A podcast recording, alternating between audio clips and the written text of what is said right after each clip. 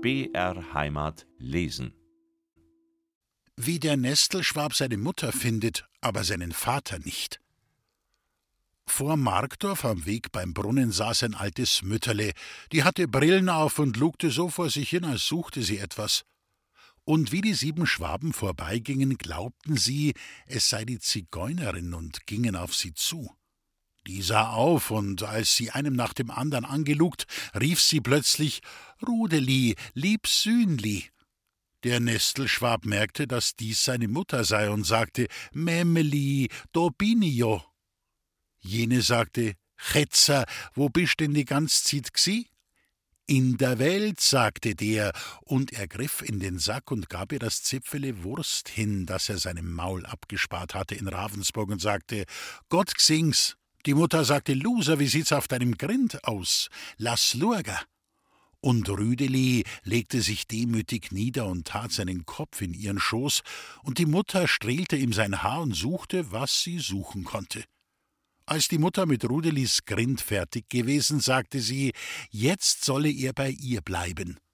Der aber fragte den Seehasen insgeheim, und als dieser ihm zugeredet, sagte er zur Mutter, er müsse vorher noch Taten tun, und die Mutter solle nur hier auf ihn warten, dann wolle er mit ihr zurück in Schwitzerland.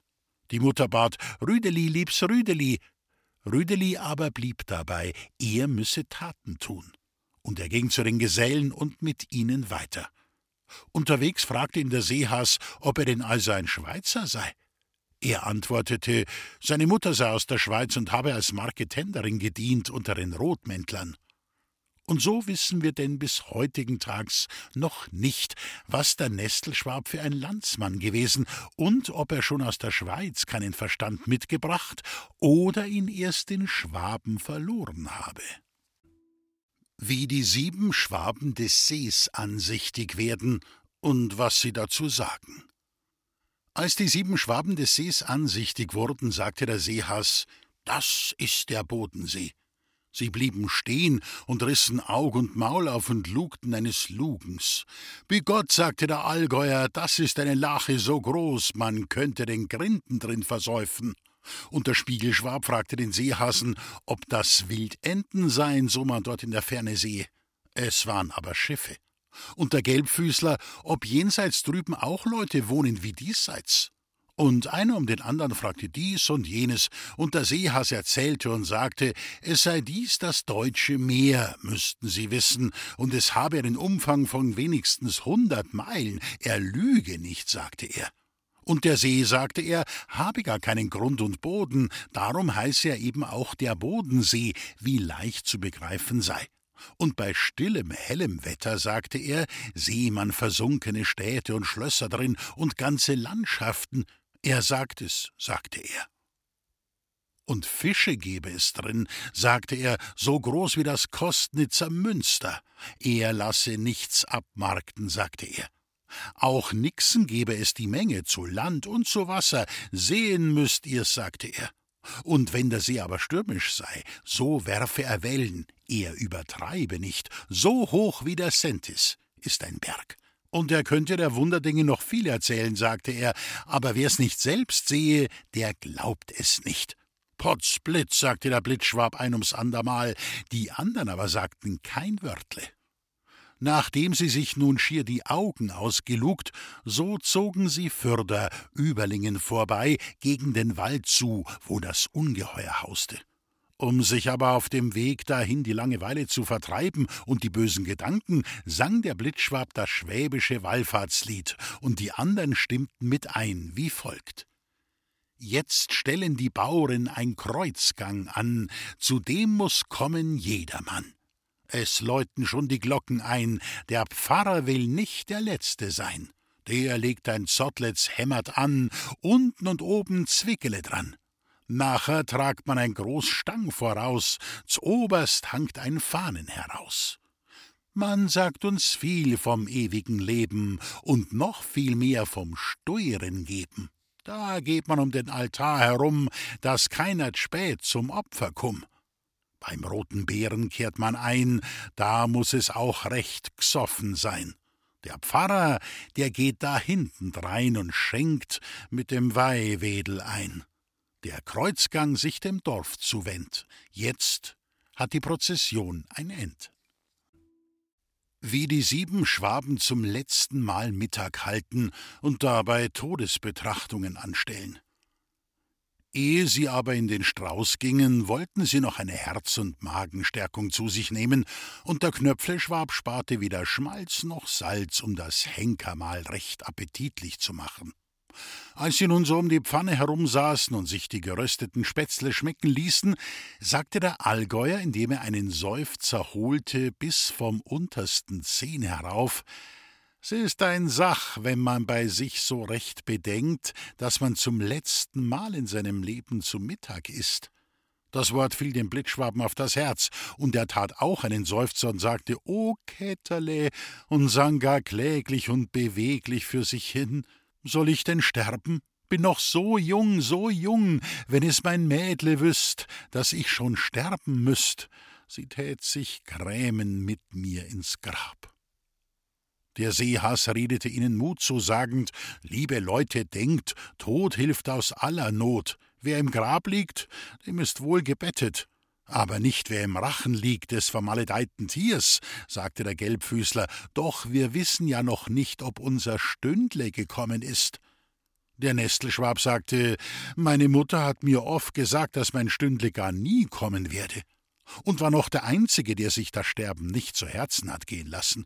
Aber der Allgäuer lugte immer noch finsterer drein und ließ den Kopf immer tiefer hangen und holte wieder einen Seufzer und sagte: Sisa Sach.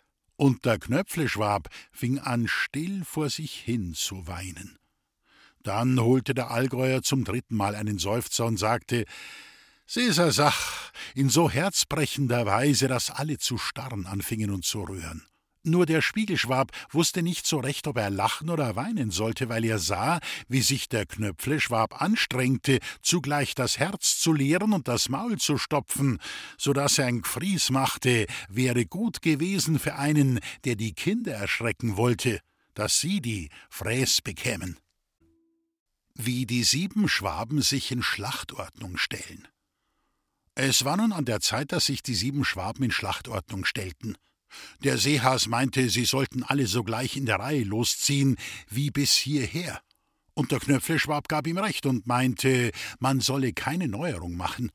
Aber der Allgäuer sagte, er wolle jetzt einmal der Letzte sein, denn er sei lange genug der Erste gewesen. Courage, sagte der Blitzschwab, habe ich genug im Leib, das könnt ihr mir glauben, aber ich hab nicht genug Leib für die Courage und die Bestie. Der Nestelschwab meinte, warum denn gerad einer der Erste sein und einer der Letzte? Sie sollten sich nur alle in der Mitte halten, so geschehe keinem kein Weh. Und ich meine, sagte der Spiegelschwab, es sei am allerbesten, dass einer für alle sterbe. Knöpfleschwab, sagte er, was meinst? Wie ist dir? Du wärst so der rechte Bissen. Der aber schrie und stampfte und zappelte mit allen Vieren, als wenn er schon an dem Spieß steckte. Nun nahm der Seehas das Wort und sagte: Liebe Freunde und Landsleute, frisch gezuckt ist halb gefochten. Es ist nichts besser, denn ein guter Mut in bösen Sachen. Das gute Herz sieget in allem Übel. Verzagt Mann kam mit Ehren nie vom Plan. Drauf wandte er sich an den Gelbfüßler und sagte zu ihm: Gang, Jakele, gang du voran, du hast Sporen und Stiefle an, dass dich der Has nicht beißen kann. Und der Gelbfüßler ließ sich dazu bewegen, denn er dachte an das Wort der Zigeunerin, und er sagte zu sich selbst Entweder lauft das Tier davon, dann laufe ich ihm nach, oder es lauft mir nach, dann lauf ich davon, und so kriegen wir uns beide nicht unser Leben lang. Wie die sieben Schwaben den Strauß bestehen, da es nun aber an dem ist, dass ich dir, günstiger Leser, das größte und gefährlichste Abenteuer erzählen soll, welches die sieben Schwaben bestanden, so befinde ich mich in keiner kleinen Verlegenheit, wie ich die Sache der Wahrheit gemäß darstellen soll. Denn weil ich die Tat leider nicht selbst mitgetan, so musste ich sie eben von jenen vernehmen, die, wie verlautet, dabei gewesen absonderlich von dem Seehasen, dem Anführer der Helden und dem Verkündiger ihres Heldentums. Der aber, wie du weißt, ist ein Erzlügner gewesen, ein Windbeutel, ein Plodrer, ein Mehrensager von Haus aus. Und die übrigen mit Respekt zu melden verdienen wohl ebenso wenig Glauben, denn jeder, wie leicht zu vermuten, wird nur zu eigenen Gunsten erzählt und seinen Part am Abenteuer herausgestrichen haben. In solcher Not, was soll der Geschichtsschreiber tun? Ohne Zweifel das Beste. Und so will ich denn die Historie also nehmen und geben, wie sie mir als die natürlichste und wahrhaftigste erscheint. Andere machen es auch nicht anders im andern. Es sei also kund und zu wissen, wie das die sieben Schwaben in den Strauß zogen, hübsch langsam voran gegen den Busch zu, wo, wie der Seehass sagte, der Drach sein Nest hatte. Als sie schon ganz nahe waren, sagte der Spiegelschwab, mich grimmt's im Bauch und ich muss abseiten. Das wollte der Allgäuer nicht leiden, und er sagte, er sollte mit den anderen mitmachen und nicht apart tun. Der Spiegelschwab versetzte, er wolle ja nur spionieren gehen, wo das Tier stecke. Lass es stecken, sagte der Allgäuer, wo es steckt, und bleib, sag ich. Jetzt bleibt stät und haltet's Maul, rief der Seehas, und lugt und lost. Und wie sie nun gegen den Busch weiter vordringen und lugen und losen, siehe, da liegt ein Has im Busch, der lugt und lost auch, und macht ein Männle und erschrickt und lauft davon. Die sieben Schwaben aber blieben stehen, ganz erstaunt und erstarrt. Hast's gsehen, hast's gsehen, rief einer um den andern, und es war so groß wie ein Pudelhund, äh, wie ein Mastochs, äh, wie, wie ein Trampeltier, sagte einer um den andern. Gott, sagte zuletzt der Allgäuer, wenn das kein Has gewesen, so weiß ich den Grinden von keinem Büchel zu unterscheiden.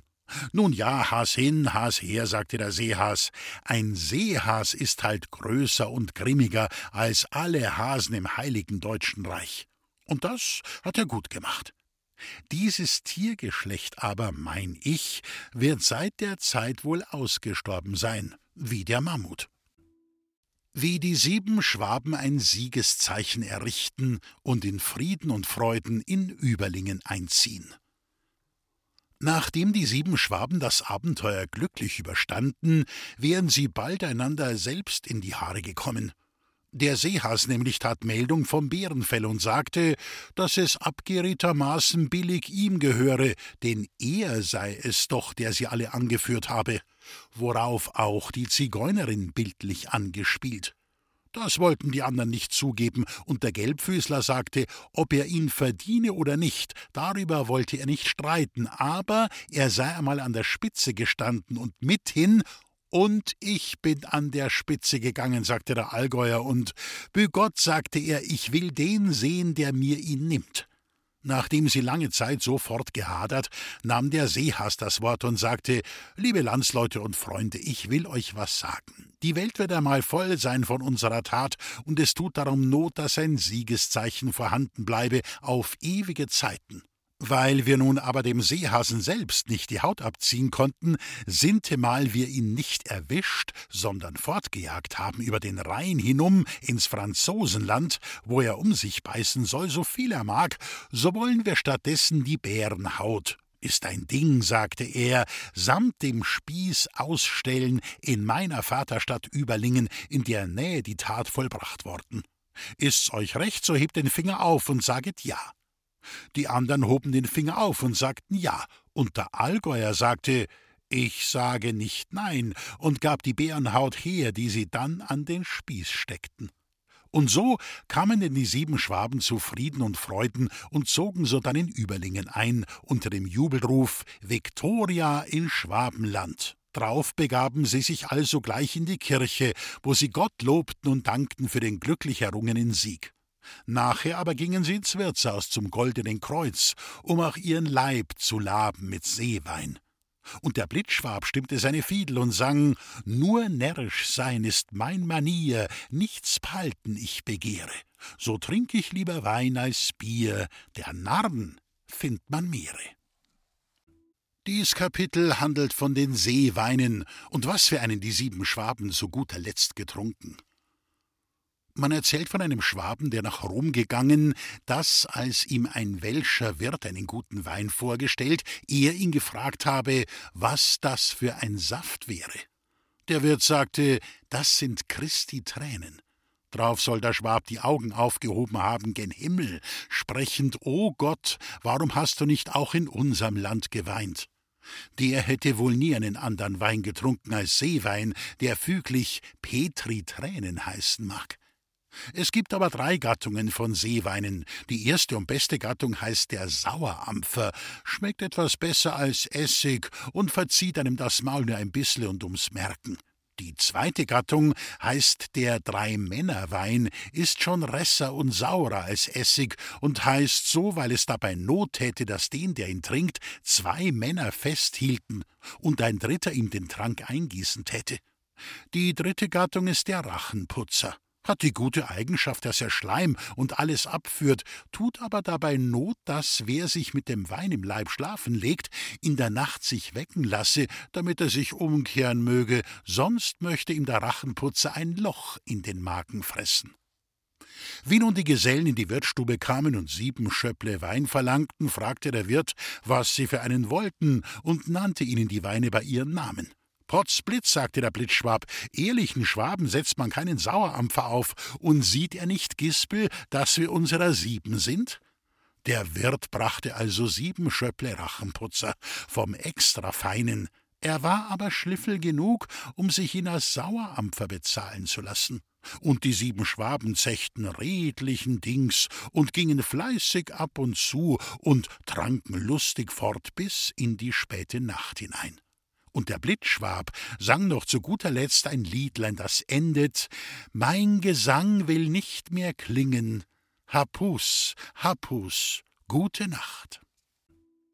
Von der Kapell zum schwäbischen Heiland. Die Überlinger, als sie die Tat ihres Landsmanns vernommen und das erbeutete Siegeszeichen gesehen, beschlossen einmütiglich eine fromme Stiftung zu machen, und sie erbauten eine Feldkapelle am See, wo der Spieß aufgehängt werden sollte zum ewigen Andenken. Die Kapelle aber wurde erbaut zur Ehre des Erlösers, und ein Bildschnitzer bekam den Auftrag, einen schönen Herrgott aus Holz zu machen, sieben Ellen hoch, das tat er, und auf das Gestell schrieb er mit vergoldeten Buchstaben Heiland der Welt. Aber die Überlinger wollten die Inschrift nicht gutheißen, sondern da der Herrgott den sieben Schwaben geholfen hätte aus ihren Ängsten und Nöten, so solle er auch der schwäbische Heiland genannt werden. Und so geschah es denn auch.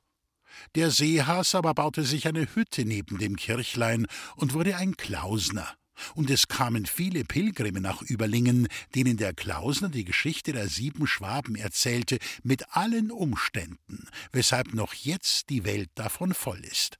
Und der schwäbische Heiland war zu derselbigen Zeit so berühmt als der große Herrgott in Schaffhausen. Im Schwedenkrieg aber wurde die Kapelle zerstört, und die Schweden haben das Siegeszeichen mit sich fortgenommen. Das letzte Kapitel, womit aber die Geschichte von den sieben Schwaben noch nicht aus ist. Was den anderen Gespanen geworden und welche Abenteuer insbesondere der Spiegelschwab noch weiter gehabt, davon handelt ein eigenes Büchlein. Hier sei nur vom Blitzschwaben in Kürze gemeldet, wie dass der Spruch der Zigeunerin an ihm nicht wahr geworden sei, sondern es ist gerade das Gegenteil geschehen, denn er hatte ihren bösen Zauber zerstört. Und er ist versprochenermaßen dem Käterle aus der Grafschaft Schwabeck auf die Kirbe gekommen, und sie sind Mann und Weib geworden und haben viele Kinder erzeugt und ein langes, langes Leben geführt in Fried und Einigkeit. Und der die schreibt, stammt von ihnen her, und sie sind seine Guck-Guck-Ähnle gewesen.